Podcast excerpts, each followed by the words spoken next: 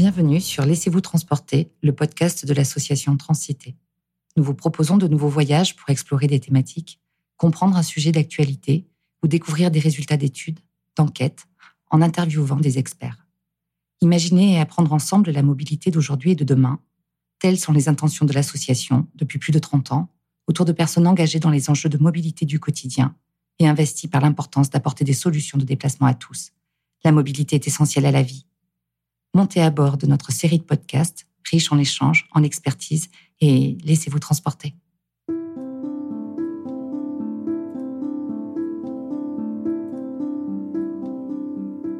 Bonjour et bienvenue à bord. Je suis Marie-Emmanuelle Huilot. J'ai l'honneur d'animer cet épisode consacré aux enjeux de mobilité et décarbonation, quoi qu'il en coûte et qui paiera. J'ai le plaisir d'accueillir Yves Crozet, professeur émérite Sciences Po Lyon, laboratoire aménagement économie transport, un laboratoire du CNRS, et Jean Coldefy, directeur du programme Mobilité 3.0 ATEC ITS France, nouvellement appelé Mobilité et Transition. Messieurs, merci d'être avec nous. Alors nous traversons des crises avec impact immédiat comme la pandémie, la guerre en Ukraine et nous vivons des crises plus profondes, plus insidieuses, dont on parle régulièrement, sur lesquelles on alerte quand un phénomène majeur y est associé mais qui n'a pas d'impact massif immédiat et qui pourtant est bien là, comme la crise climatique. Et face à cette crise, nous adoptons une attitude de procrastinateur. Pour avancer, nous nous fixons des objectifs. Le blason européen est clair, réduire de 55% les émissions de gaz à effet de serre par rapport à 1990, à un horizon 2030. Pour y répondre, la France s'est fixée dans le cadre de sa stratégie nationale bas carbone une baisse de 28% par rapport à 2015 sur le secteur des transports. C'était il y a deux ans et il nous reste huit ans. Alors, premier levier, premier réflexe, on agit sur les motorisations, sur l'efficience des moteurs et sur les sources d'énergie. Contraint par la loi, on renouvelle les flottes de bus et autocars avec des véhicules à faible émission pendant que la voiture électrique se développe. La voiture est un point central de la thématique. Comment l'appréhender dans le cadre des politiques publiques de mobilité? Yves Creuset. Oui, merci et bonjour. La voiture est effectivement euh, un élément central des mobilités. Si nous nous intéressons aux mobilités motorisées, euh, elle représente aujourd'hui euh, plus de 80% des, des, distances parcourues. Euh, pour les trafics domestiques, le reste étant le ferroviaire et un petit peu le transport aérien, et un petit peu les deux roues. Et le problème, c'est que cette voiture est tellement commode, euh, le coût de cette voiture a eu tendance à diminuer un petit peu euh, dans le poids du budget des ménages. Par exemple, le poids du carburant dans le budget des ménages, c'était à peu près 3% en, en 2007 c'est tombé euh, en 2017 à 2,7%. Les, les, dépenses de mobilité ont légèrement baissé par rapport au total des revenus des ménages en moyenne. Et donc cela a conduit à ce qu'on pourrait appeler une sorte d'effet rebond de la demande de mobilité automobile.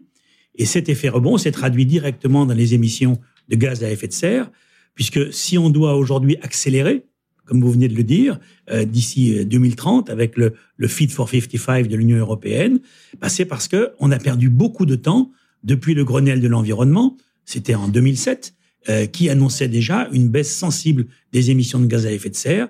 Or, on s'est aperçu que, par exemple, de 1992, accord de Kyoto, à 2018, eh bien, euh, les émissions de gaz à effet de serre des, des automobiles euh, en France n'ont pas bougé. Alors même que les moteurs sont plus économes, et que la distance parcourue en voiture n'a pas augmenté, mais effet rebond, le taux de remplissage des voitures a diminué. Parce que le coût de la voiture a légèrement diminué dans le budget des ménages, eh bien, des ménages se sont équipés d'une deuxième voiture. On a pris plus volontiers sa voiture en étant tout seul euh, qu'à deux ou trois. Et à partir de là, le, le, on a eu un véritable effet rebond de la mobilité automobile. Donc, on voit bien que ce qui se passe sur la sur la demande en matière de mobilité, c'est essentiellement une question de coût et jusqu'à une date récente, euh, le coût de la voiture a eu plutôt tendance à diminuer, c'est moins vrai depuis quelques mois. Et d'autre part, c'est le temps, le temps de parcours. Et la somme des deux, le coût plus le temps, c'est ce que nous, économistes, nous appelons le coût généralisé. Et de fait, si vous devez vous déplacer d'un point A à un point B de votre domicile à un lieu de travail, et quand vous prenez votre voiture, sauf dans les zones très denses et très congestionnées, eh bien, le temps de parcours, la vitesse moyenne de déplacement est plus rapide avec la voiture qu'avec un transport en commun où vous devez ben, aller euh, de chez vous jusqu'à la gare, puis prendre un transport en commun, éventuellement une correspondance, et même chose une fois que vous êtes sorti du transport en commun. Alors bien évidemment, sur des petites distances, le vélo est un très bon concurrent de la voiture. Si vous devez faire un kilomètre ou deux, euh, évidemment, il est plus simple de partir de chez vous en vélo euh, ou avec une trottinette et de rejoindre votre lieu de travail. Mais si vous devez faire euh, plusieurs kilomètres par jour, eh bien, dans ces cas-là, la voiture est indispensable. Et c'est donc bien pourquoi la, la, la, question de, de, de, de, la demande de mobilité doit être traitée principalement en regardant ce qui se passe du côté de la voiture, parce que c'est elle qui aujourd'hui domine et, qui domine en, termes de distance. Euh, si vous regardez ce qui se passe aujourd'hui dans les centres-villes, Paris, Lyon, Bordeaux, etc., on a une mobilité qui représente à peu près 7 à 10% des mobilités totales. Et si vous regardez les déplacements des périphéries vers les centres-villes, eh bien, vous arrivez facilement, ou des périphéries vers les périphéries, vous arrivez pratiquement à 40% des déplacements. Donc, la, la, question de la mobilité automobile est la question clé euh, en matière de, d'orientation de la demande. Merci Yves Crozet. Donc nous sommes au cœur de la transition et même si le vélo s'invite dans nos déplacements, comme vous le disiez, euh, et la voiture garde sa position euh, dominante.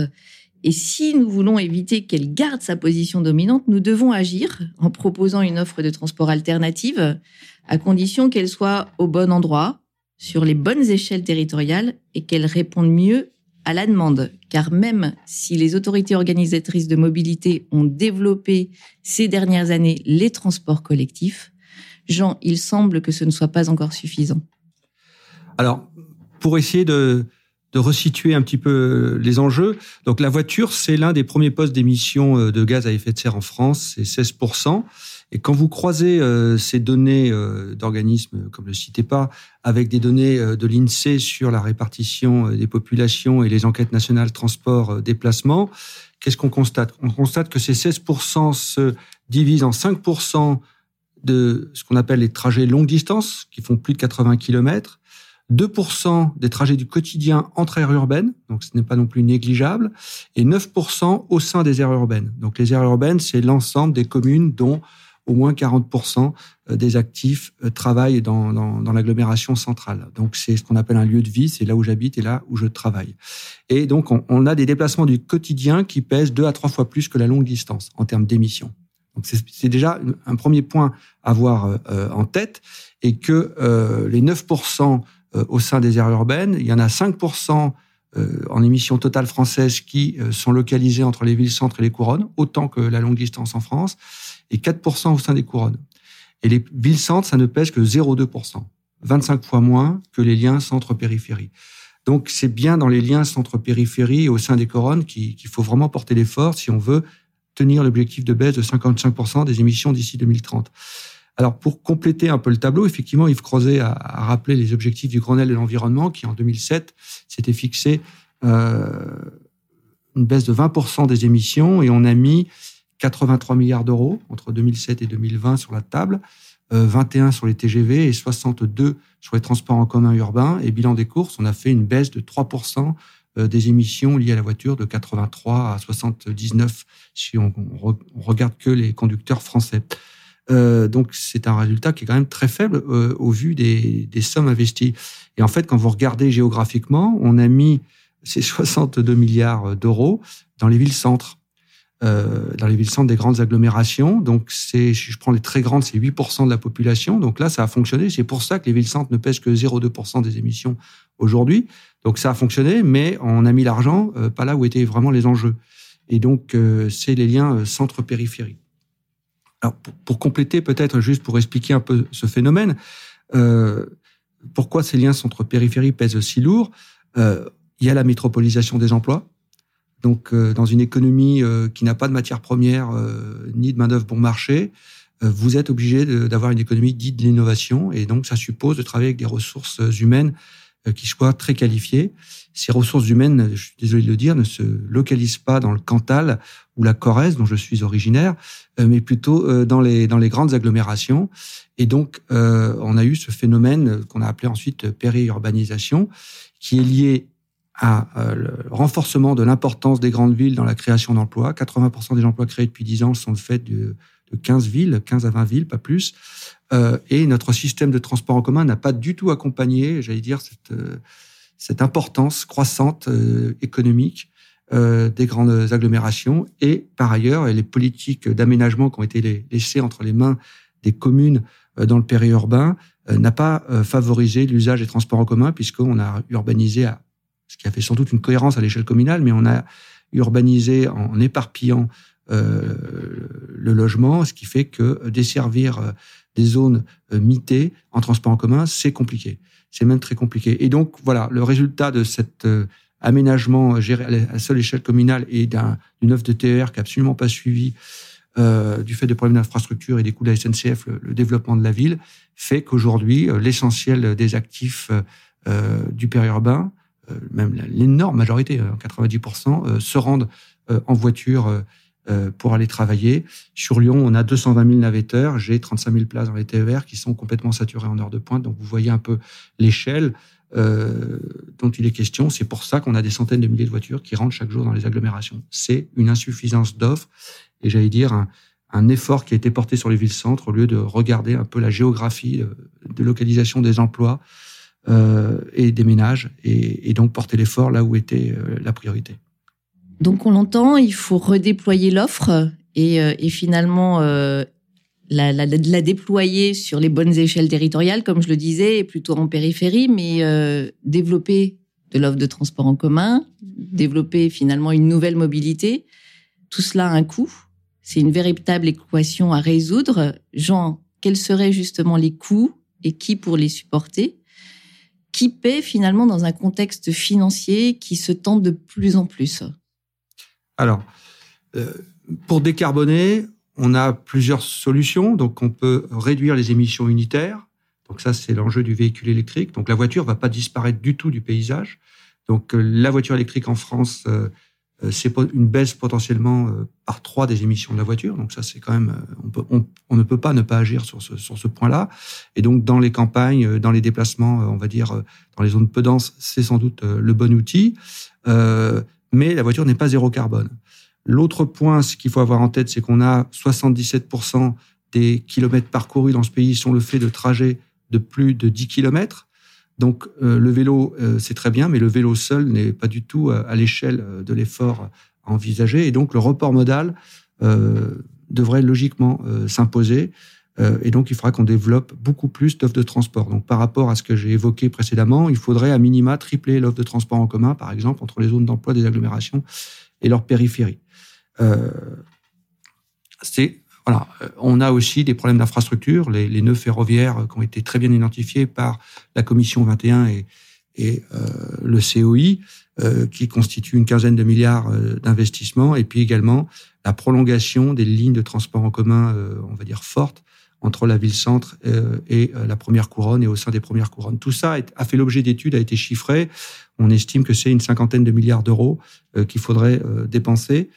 Le problème, c'est qu'il faut dépenser ça vite voilà, l'enjeu climatique, c'est pas 2050, c'est tout de suite, et donc on a euh, un phénomène nécessaire d'accélération de nos investissements. Moi, j'estime qu'il faudrait pratiquement doubler notre budget transport euh, en investissement euh, aujourd'hui. Donc la question, c'est effectivement euh, qui va payer. Et vous voyez que on a fait moins 3% en 15 ans. là, on doit faire, puisque les émissions ont quasiment pas bougé sur la mobilité individuelle, 3% seulement. Et là, on doit faire moins 55% euh, d'ici 8 ans. Euh, donc c'est un challenge qui est vraiment énorme. On a plusieurs sources possibles de financement l'usager, l'entreprise, donc par les impôts, ou la dette. Euh, voilà. Donc il faut, il va falloir conjuguer entre ces trois sources possibles. Donc moi, je juste pour tracer quelques grandes lignes, l'usager en France ne paye que 27% des coûts d'exploitation euh, des transports en commun. Ce ratio était de 70% en 1975 et c'est le ratio compte toujours euh, la plupart des villes en Allemagne. Donc la France est une anomalie, il faut que les gens réalisent ça. Euh, la France est une anomalie, le, coût des transports en commun est beaucoup plus élevé que ce que payent les gens. Je parle des transports en commun du quotidien, urbain, pas, la longue distance. On a des impôts de production qui sont très élevés, le versement mobilité en, en est un. Il coûte 7 points de marge aux entreprises en France, c'est ce qui nous sépare de la moyenne européenne. On a les entreprises les moins rentables d'Europe. Donc le VM est un bon impôt parce qu'il est, il, est fléché, c'est-à-dire que les recettes sont fléchées sur les transports en commun, mais son assiette pose question et il est euh, territorialement euh, mal calibré. C'est-à-dire qu'on a des entreprises qui payent le versement mobilité alors que leurs salariés n'ont aucun service de transport en commun. Donc ça pose un vrai problème d'équité euh, territoriale. Et quant à la dette, elle est déjà très élevée. Donc vous voyez, ça c'est pour avoir un peu le fond de plan. L'équation n'est pas si simple. Moi j'ai quand même la faiblesse de croire que c'est à nous de payer la, transition euh, climatique, pas forcément les générations futures et ni nos voisins européens. Donc il va falloir quand même qu'on revoie peut-être nos, modes de pensée sur le sujet. En effet, le, VM est certainement à repositionner, euh, à sanctuariser. Euh, tu le disais à l'instant, l'usager qui est aujourd'hui finalement qui, qui paie 25, 27% pardon du coût des transports, alors qu'il y a quelques années encore, il était à 70%. Et on sait que l'usager ne peut pas tout supporter. Aujourd'hui, euh, le, le, coût de transport est un, est un, est un poste important euh, du budget des ménages. Une étude récente de l'IFOP révèle que les Français attendent une baisse du, car, du coût du carburant et, et on sait pourquoi. Euh, ce qui était d'ailleurs déjà le cas dans une enquête que Ipsos avait menée pour Transdev fin 2018 et, euh, et qu'en aucun cas finalement euh, les Français exigent la gratuité euh, des, des, services publics de mobilité. Au contraire, ils estiment juste de payer un montant peu élevé, certes, mais ils veulent contribuer. Yves Creuset, finalement, euh, face à cette équation, le quoi qu'il en coûte, qui paie, comment, comment agir? Eh bien, c'est difficile à dire, c'est un peu provoquant, mais on agit exactement à l'inverse de ce que vous venez d'évoquer puisque vous citiez l'enquête d'Ipsos euh, qui, dit que les, Français préféreraient avoir une baisse des prix des carburants et payer les transports collectifs. Et c'est tout le contraire qui est en train de se passer. C'est-à-dire que le prix des carburants augmente euh, avec les taxes, mais euh, plus récemment surtout avec la hausse des prix du pétrole. Et euh, ce que j'appelle la marche vers la gratuité est en train petit à petit de se développer en France, ce qui est d'ailleurs une particularité française. Plus de 30 villes ont aujourd'hui déjà des transports collectifs euh, gratuits, et puis on commence à, à, les rendre gratuits dans certaines agglomérations pour les jeunes, pour les personnes âgées, et, et, et progressivement pour des publics plus larges. Alors, comment, comment expliquer ce, ce, ce, paradoxe qui fait que la réalité va dans le sens contraire de, de, de, ce que nous disent les sondages? Alors, soit les sondages se trompent, soit tout simplement, euh, dans la mesure où vous avez relativement peu de Français qui utilisent des transports en commun, bah, ils sont prêts à payer parce qu'ils les utilisent très peu. Par contre, comme ils utilisent beaucoup leur voiture, bah, ce qu'ils demandent, c'est une baisse des prix de, c'est une baisse des prix des carburants. Et oh, ce, paradoxe est, est, exactement le même si on s'intéresse à la question du, du coût de la mobilité automobile, puisque dans ma dans ma congrégation, celle des économistes, dans ma secte, diraient certains, euh, nous, nous nous plaidons depuis longtemps euh, pour qu'il y ait un péage sur les routes et, et, notamment un péage de congestion dans les zones les plus euh, les plus densément urbanisées, les plus saturées. Et ça, c'est quelque chose que euh, l'opinion publique refuse euh, totalement. Il y, a, il y a que quelques villes dans le monde, à Singapour, à Londres, à Stockholm et quelques autres, qui ont mis en place des péages, mais c'est quelque chose qui est, qui est relativement détesté. Et donc, faute d'instaurer un péage monétaire, eh bien, les collectivités locales mettent en place un peu partout, notamment en France, un péage temporel c'est-à-dire que la congestion n'est plus un ennemi, mais ça devient une solution. On réduit la taille des voiries, euh, on, on, on, limite euh, les vitesses, on, on ralentit de, de, de, mille façons euh, les voitures, et donc on, dit bah voilà, vous voulez utiliser la voiture, très bien, vous devrez vous déplacer lentement. Et donc je disais tout à l'heure que la voiture avait un avantage sur beaucoup de transports par sa vitesse moyenne point à point. Eh bien, ce que font les politiques publiques depuis euh, plusieurs années maintenant, dans toutes les grandes agglomérations, c'est au contraire de ralentir la vitesse de la voiture pour essayer de euh, d'orienter la bascule euh, vers la marche à pied, vers le vélo et vers les et vers les transports collectifs. Donc on voit bien que euh, si on, on, on veut euh, changer les choses, comme l'a dit Jean Coldefy précédemment, c'est-à-dire que si on veut que l'offre s'adapte à la demande, qu'il y ait une offre de transport collectif qui soit vraiment utile pour pour les usagers et qui les et, qui les pousse à abandonner leur voiture, il va falloir trouver des moyens financiers si on développe la gratuité des transports collectifs, ben, ces moyens financiers ne viennent plus euh, des voyageurs, donc ils peuvent venir du versement mobilité ou de la fiscalité générale ou, ou de la dette. Et donc, évidemment, euh, le point de vue de, l'économiste serait de dire, mais est-ce qu'il serait pas plus logique de remettre euh, le monde sur ses pieds plutôt que de marcher à l'envers et de dire, bien, puisque on a une masse d'usagers qui utilisent la voiture, et bien sûr cette masse très large, on peut prélever des sommes relativement faibles unitairement et ces sommes peuvent être affectées euh, au financement des transports collectifs. Euh, le ministre Bruno Le Maire, lors de euh, la COP 26, a expliqué qu'il y avait des prélèvements en France, des contributions climat, 10 centimes par litre de carburant aujourd'hui s'appelle la contribution climat-énergie, ça représente 5 milliards d'euros par an. Pourquoi ne pas affecter ces 5 milliards euh, au développement des transports collectifs euh, pour qu'on comprenne que ce que paye la voiture, elle ne paye pas pour rien, elle le paye pour développer le système de transport collectif. Et avec avec euh, même si c'est moins de 5 milliards par an, avec un ou deux ou trois milliards par an, on est exactement dans les dans les sommes qu'indiquait Jean tout à l'heure sur la possibilité de développer les transports collectifs. Donc plutôt que de se centrer sur la question de la la tarification en tant que telle, on va pas monter le prix de la mobilité parce que on l'a vu avec la crise ukrainienne, c'est très difficile d'augmenter le prix de la mobilité, mais on peut par contre s'orienter vers une affectation différente des recettes qui viennent de la mobilité et qu'au lieu que euh, cette contribution climat-énergie tombe dans le budget général sans savoir ce qu'elle devient, que cette contribution climat-énergie aille directement au financement des transports collectifs. Alors, euh, juste pour euh, pour donner un, angle, euh, un éclairage un, peu différent, la France est aussi le pays du ras-le-bol fiscal. Donc, si vous voulez, les gens ne sont pas du tout prêts à augmenter les impôts, et ça, un certain nombre d'enquêtes le montrent, y compris pour la réduction des gaz à effet de serre et la protection de l'environnement.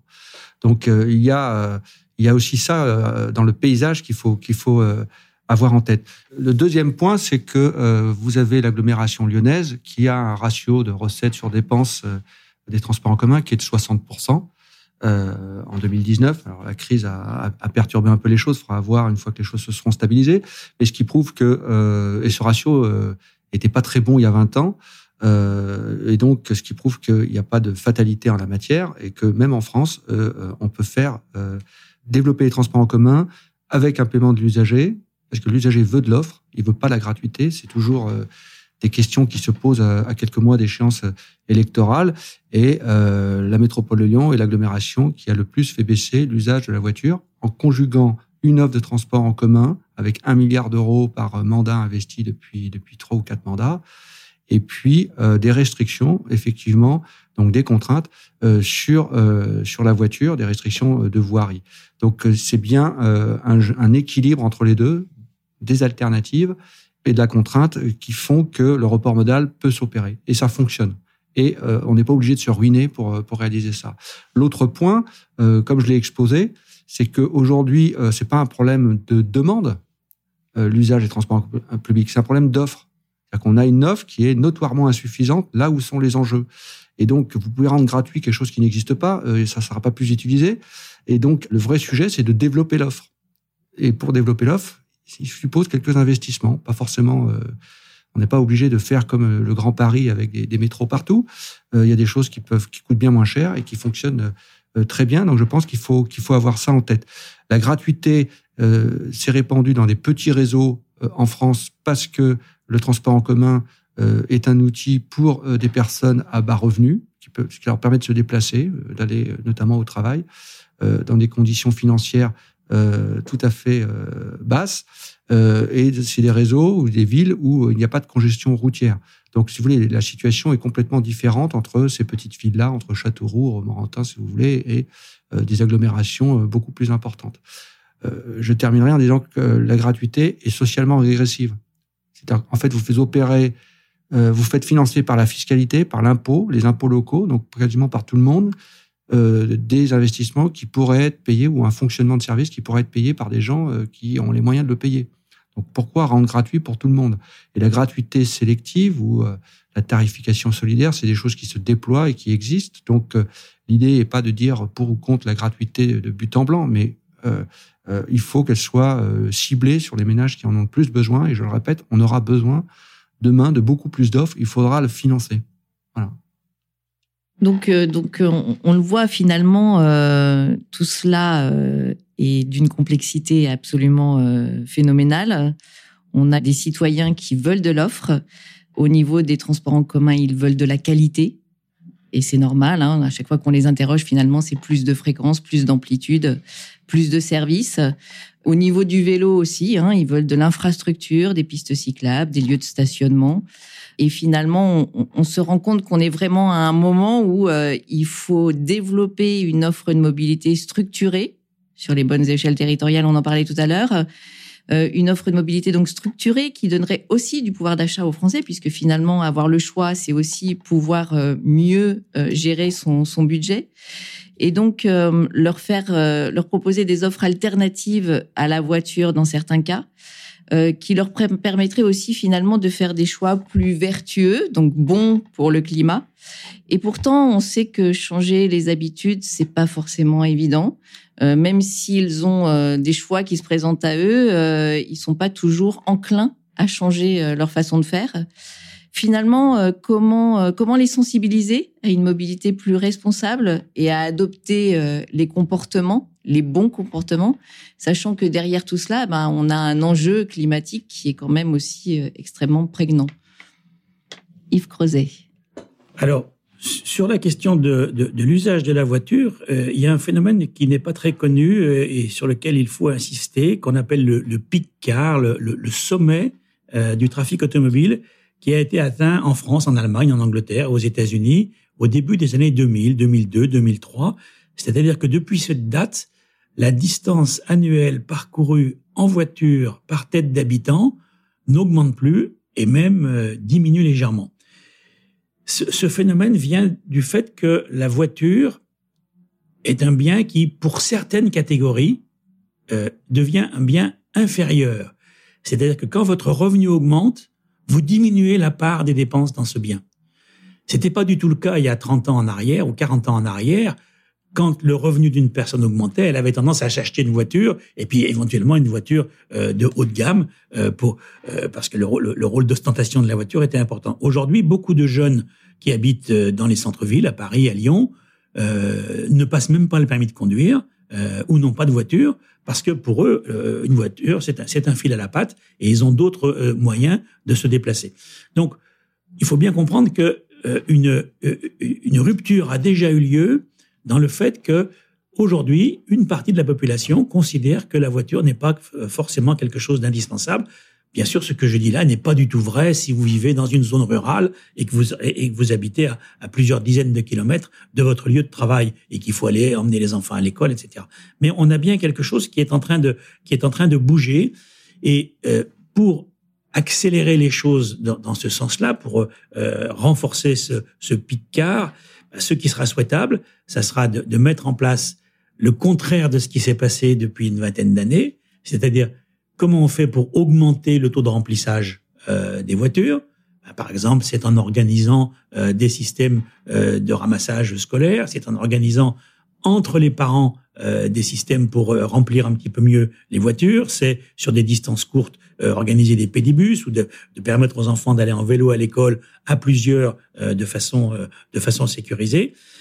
Et donc, on, on voit bien que le, le, le, la question de, de, de, la sensibilisation de la population à ce qu'on pourrait appeler une sorte de sobriété automobile euh, vient d'une offre qui serait alternative, qui serait qui serait possible, vient aussi d'un système de contraintes mais d'un système de contraintes qui ne passe pas tellement par l'idée de, de tarifer. Le, le, problème, c'est plutôt le principe de l'affectation. Je le disais précédemment, il ne s'agit pas de faire payer les voitures plus chères, mais il s'agit de leur dire, quand vous circulez en voiture, une partie de ce que vous payez et euh, vous payez des sommes non négligeables. En ce moment, euh, pour le carburant, euh, on paye à peu près, tout compris avec les taxes, un peu plus de 10 centimes du, du, kilomètre pour une voiture. Eh bien, une partie de cette recette va aller directement au financement des transports collectifs, au financement d'une offre alternative à l'utilisation de la voiture. Donc la question de l'affectation des sommes est quelque chose d'important. On a un autre problème en France sur la voiture, c'est la question de la tarification autoroutière, puisqu'on peut dire que le système français est fondé sur deux vaches à lait qui sont aujourd'hui inadaptées. Une première vache à lait qui s'appelle la taxe sur les carburants, la fameuse TICPE, et la seconde vache à lait qui s'appelle les, sociétés d'autoroutes, qui récupèrent chaque année 9 à 10 milliards de chiffre d'affaires, quand tout va bien, quand il n'y a pas le Covid.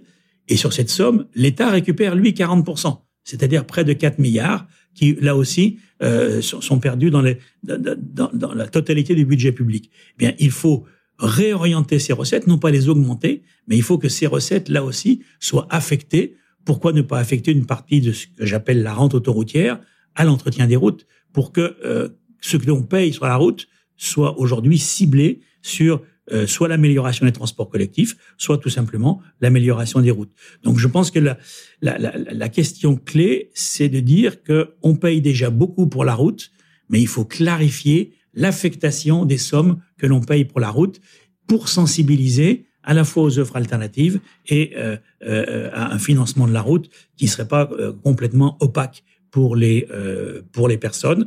on a aujourd'hui plus d'un million de kilomètres de routes en France dont 600 000 kilomètres qui sont gérés par les communes ou les communautés de communes. Aucune recette publique n'est fléchée sur cette question-là. Une partie de la dotation que l'État verse aux communes est fondée sur la longueur du réseau routier, mais évidemment personne ne le sait. Souvent les élus eux-mêmes ne le savent pas, et, euh, et, il faut que ce coût de la voiture soit clarifié pour l'usager, clarifié pour la décision publique, et, et c'est cela qui peut accélérer l'évolution qui, je le répète, a déjà commencé sur une certaine déprise de l'automobile. Alors, on sait effectivement que euh, lorsqu'une taxe est affectée, elle est beaucoup plus euh, acceptée.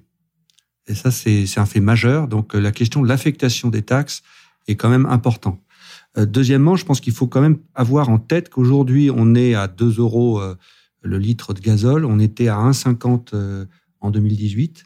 Donc vous voyez qu'on est beaucoup plus élevé aujourd'hui et l'acceptabilité est beaucoup plus forte. On n'a pas de gilets jaunes euh, à cette heure euh, aujourd'hui. On n'a pas du tout l'explosion sociale qu'il y a eu en 2018, alors que les coûts sont beaucoup plus importants. Pourquoi? Parce que c'est pas l'État qui l'a décidé, c'est une contrainte extérieure et qui assez bien comprise en fait euh, par par nos concitoyens. Est-ce que ça va durer? Ça c'est une autre question, mais en tout cas à l'heure actuelle, c'est quand même bien bien la situation. Donc suivant quelle est la finalité et quel est l'auteur, euh, j'allais dire, de la taxe, euh, l'acceptabilité euh, est tout à fait différente. Donc, je pense que c'est un point à avoir en tête. Au-delà des taxes, moi, je pense que on peut aussi faire des, simplement des économies. Et j'ai envie de dire, je vais essayer de vous illustrer, qu'on en a sous la pédale. On a besoin de rationaliser. Donc aujourd'hui, on a un marché des transports en commun qui est de l'ordre de 14 milliards d'euros, à peu près 40% aujourd'hui qui est mis en concurrence. La région sud, avec la mise en concurrence de quelques lignes de, TER, a montré qu'elle dégageait des coûts de 50% plus bas que ce qu'elle payait euh, auparavant. En clair, elle met euh, deux fois plus de trains pour le même budget. C'est exactement la situation globale en Allemagne qui met deux fois plus de TER que la France pour le même budget. Donc la concurrence permettrait de dégager euh, en prenant une hypothèse d'économie de 30%. Si on mettait euh, l'Île-de-France et les TER, permettrait de dégager 3 milliards par an. C'est pas rien. C'est pas rien. Qu'on pourrait réinvestir dans de l'offre euh, supplémentaire. On a aussi une obsession du ferroviaire dans ce pays, hein, qui est portée par le, lobby du train. C'est-à-dire que on considère que ce qui est un faire rouler des trains, c'est bon de toute façon pour la planète et, et la population. J'ai envie de dire que c'est surtout déplacer des gens.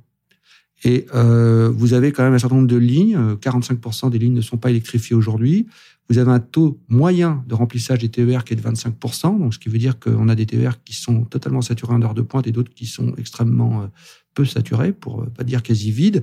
La Cour des comptes pointait que les abonnés TER coûtaient 12 000 euros par an par abonné en fonds publics. Quand vous regardez dans certaines régions, même la plupart, vous avez des lignes de TER qui coûtent plus de 15 000 euros par voyageur par an. Donc peut-être que si on mettait des, des, des, bus qui consomment 40 litres au 100 et qui seraient nettement plus pleins que des trains vides qui consomment 200 litres, euh, au sang, euh, ça serait écologiquement, économiquement et d'un point de vue euh, serviciel euh, plus performant. On a effectivement plus d'un million cent kilomètres de route, 28 000 kilomètres de voies ferrées. Donc pour aller de A à B, c'est clair que c'est beaucoup plus facile à gérer en car qu'en train. Donc on a peut-être aussi à revisiter certaines croyances du siècle dernier. Le train est un outil adapté dans certaines situations, mais pas partout, et loin de là. Et donc on a on a des économies également à, euh, à réaliser. Bien, merci. Quel serait pour euh, chacun d'entre vous le mot de la fin et finalement le message euh, fort et clé que vous souhaiteriez faire passer? Yves Crozet Écoutez, ça va peut-être vous surprendre pour un économiste, mais je crois que la, la, la, question clé ne réside pas dans la question du prix. On l'a vu pour les transports collectifs, c'est pas la gratuité qui fait le succès des transports collectifs, c'est la qualité de l'offre. Et symétriquement, euh, c'est pas parce qu'on va matraquer la voiture en lui faisant payer des taxes très élevées, qui sont déjà, qui sont déjà élevées, qu'on va euh, forcément changer beaucoup les, changer beaucoup les choses. Euh, je rappelle juste une chose, quand on a créé les autoroutes à péage en France à la fin des années 50, les transporteurs routiers de marchandises euh, étaient furieux en disant ah on nous fait payer, on va nous tuer, et c'est le contraire qui s'est passé. Parce que les autoroutes, routes de première classe, ont permis à ces transporteurs routiers d'avoir une grande fiabilité et, finalement de développer leur, business. Donc je, je pense que la, la question fondamentale n'est pas celle du prix, la question fondamentale est celle de, compte tenu des sommes relativement importantes qui sont déjà aujourd'hui collectées euh, dans le système de transport, comment on va organiser l'affectation de ces sommes et comment surtout on va euh, envoyer des signaux euh, aux usagers sur une autre organisation. Ce qui a été fait dans les villes-centres euh, est, assez remarquable en ville. Vous vous promenez aujourd'hui dans, le centre des villes, vous voyez des trottinettes, vous voyez des vélos, vous voyez des transports en commun, vous voyez beaucoup moins de voitures, des voitures qui sont ralenties, des voitures qui bientôt ne pollueront plus parce qu'elles seront interdites dans les centres-villes. Donc toutes ces choses-là ont bien fonctionné et je crois que ce qui va être nécessaire, c'est de savoir ce que l'on fait euh, ailleurs que dans les centres-villes et là, Jean Coldefi l'a dit, je, euh, je vais anticiper sur, ce qui, sur, sa, sur sa conclusion, c'est qu'il faut regarder ce qui va se passer sur la route en dehors des centres-villes et ne pas réfléchir en disant ah ben on va faire une ligne de train ou on va faire une ligne de tramway, mais comment on va modifier l'usage de la route pour que ceux qui covoiturent ou ceux qui utilisent des transports publics euh, se retrouvent finalement dans une meilleure situation que ceux qui recourent à l'autosolisme. Merci. Jean oui, on voit bien aujourd'hui, euh, euh, on a des solutions. C'est-à-dire que vous avez dit que c'était extraordinairement complexe. Euh, oui, c'est complexe, mais on a quand même des solutions. On, sait ce qu'il faudrait faire. Les systèmes de car express, par exemple, qui permettent de massifier à partir d'un parking relais situé à 30 km, 40 km de, de l'agglomération, suivant sa taille évidemment, qui permettrait d'utiliser une infrastructure existante en, l'optimisant avec des voies réservées. Ces systèmes-là fonctionnent et ils sont extraordinairement efficients, c'est-à-dire qu'ils mobilisent peu les fonds publics, ils permettent d'économiser des gains de CO2 de manière très importante. Et pour euh, les ménages, vous prenez sur les, un certain nombre d'exemples bien connus en France, euh, Dourdan-Massy, Aix-Marseille, Voiron-Grenoble, ça permet d'économiser 200 euros par mois. Donc fin du monde et fin du mois, on peut trouver des solutions où les deux ne sont pas euh, antinomique. L'infrastructure ferroviaire, il faut la mettre à niveau, certes, mais on en a pour plus d'une décennie. Et donc, j'allais dire, euh, le report modal, euh, il est nécessaire et il passera, je pense, par la route. La question, pour moi, au-delà des aspects, j'allais dire, de, recherche de financement, c'est quand même essentiellement une question de gouvernance territoriale. comment faire en sorte que les régions et les métropoles coopèrent plus qu'elles ne le font aujourd'hui? Et donc pour ça, il faut absolument que l'on revoie euh, l'articulation région-métropole et, mettre dans les mêmes mains mobilité et aménagement, et sans doute euh, revoir les périmètres des métropoles en les élargissant autrement qu'en créant des structures euh, toujours plus complexes du type syndicat mixte. C'est ce qu'on fait aujourd'hui parce qu'on fait avec les outils dont on dispose. Mais prenons le cas de la métropole de Reims qui est passée à l'échelle urbaine en organisant un projet commun avec les communautés de communes euh, qui, qui l'entouraient et donc ils ont fusionné ensemble. Je pense que c'est une piste à, regarder de près. Bien, merci. Donc aménagement du territoire, la façon de le vivre et finalement une longue histoire et on n'a pas fini euh, de l'écrire, cette histoire. orienter, réorganiser, euh, s'inspirer des bonnes pratiques, euh, jouer sur les équilibres, les enjeux de gouvernance. On le sait, on le vit tous les jours, la mobilité est une clé essentielle de la transition euh, écologique.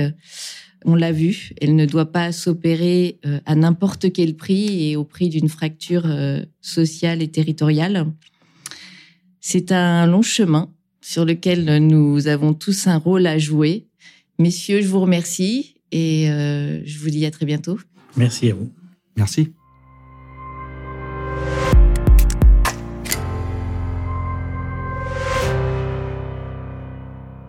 Nous espérons que vous vous êtes laissé transporter par ce podcast. Nous vous invitons à le partager, à le diffuser et vous donnons rendez-vous sur le site de Transcité ainsi que sur Twitter et LinkedIn pour suivre l'actualité de l'association. À très bientôt pour un nouveau voyage.